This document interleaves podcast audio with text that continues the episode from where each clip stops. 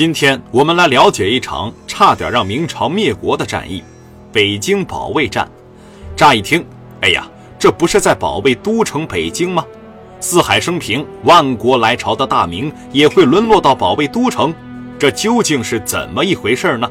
其实啊，这件事情还得从土木堡之变说起。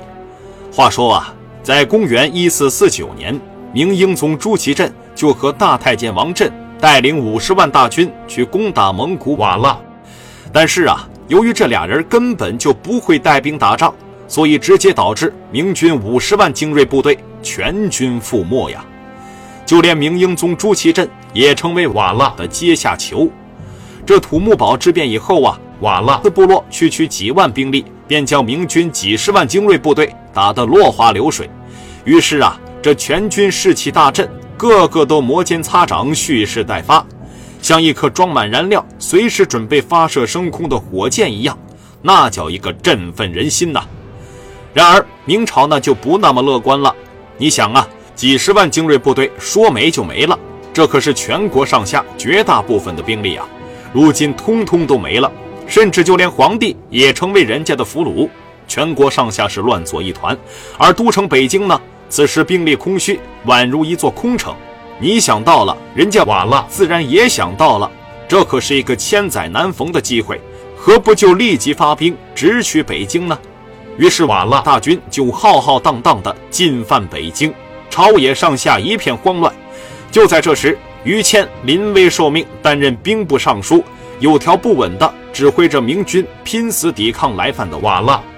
您还别说，这于谦确实是个人才。他竟然还真就打赢了这一场看似不可能赢的战争，替朱家守住了这大明江山。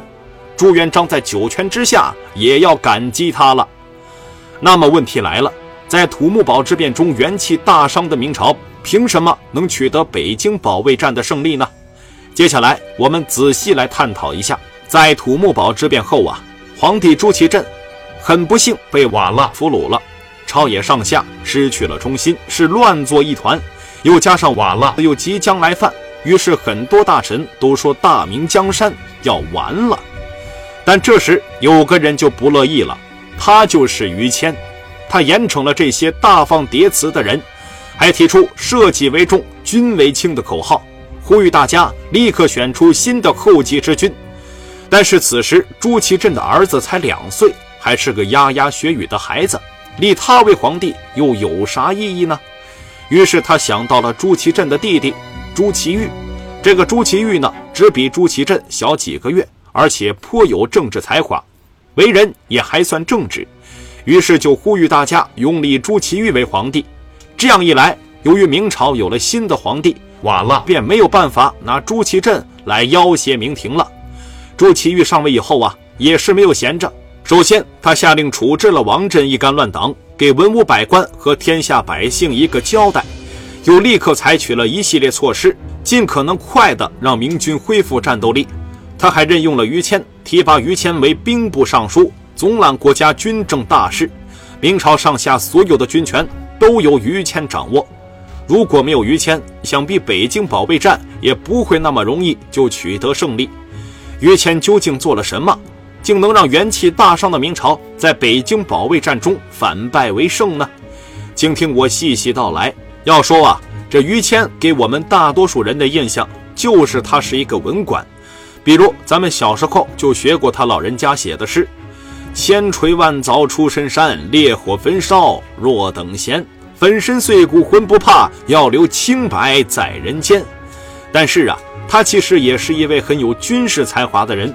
他反观土木堡之变失败的教训，惊奇地发现明军在后勤保障上出现了巨大的问题。是啥问题呢？粮草供应不足。大军刚出发没几天，粮草就吃得差不多了，很多士兵都是饿着肚子打仗的。这不是犯了兵家大忌吗？这还能不失败？那于谦又是怎么解决这个问题的呢？俗话说：“军队未动，粮草先行。”粮食可是军队的命根子。要是没有粮食，再强大的军队也会不战自溃了。但是当时的北京是没有足够的粮草的，几百万担的粮食都在通州，也就是现在的江苏省南通市。这么远的距离，想要短时间内把粮食运回北京，可不是一件容易的事儿。于谦是怎么做的呢？于谦命令官府征用五百辆大车，日夜不停地运输，又动用百姓和官兵家属亲友自备车辆运输，运费由官府支付。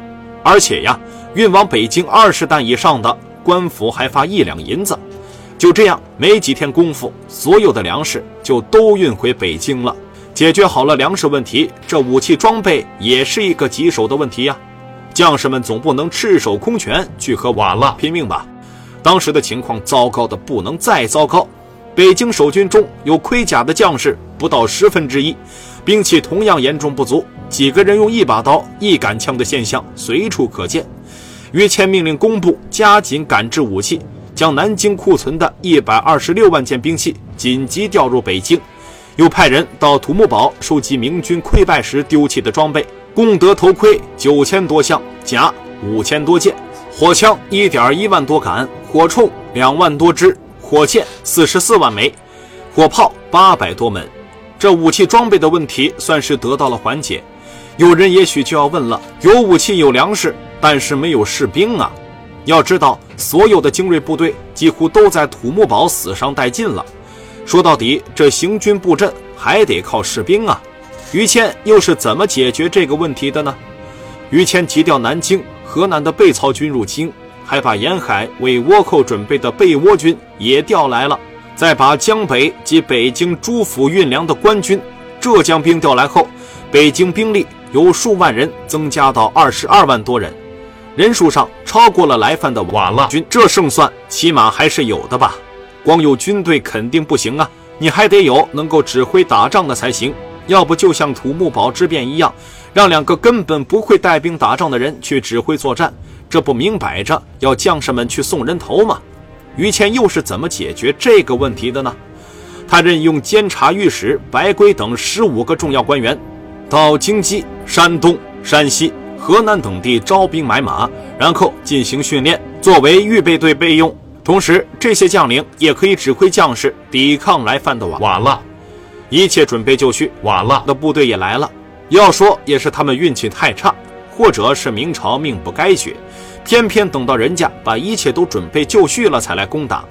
在抵抗瓦剌部队的战役中，于谦的军事指挥才能更是发挥得淋漓尽致。他善用谋略，临危不乱。从容不迫地将十万大军集结起来，抵抗敌人的入侵，而明朝的援军也是源源不断地从各地赶来。等到援军到来，瓦剌部队就陷入了腹背受敌的境地，甚至全军覆没的场景有可能再次上演。不过这次全军覆没的可就不是明军了，瓦剌心里也明白，如果执意攻打北京，对他们极为不利，于是瓦剌不得不退兵，又加上。瓦茨本次出兵，并没有做好长期作战的准备。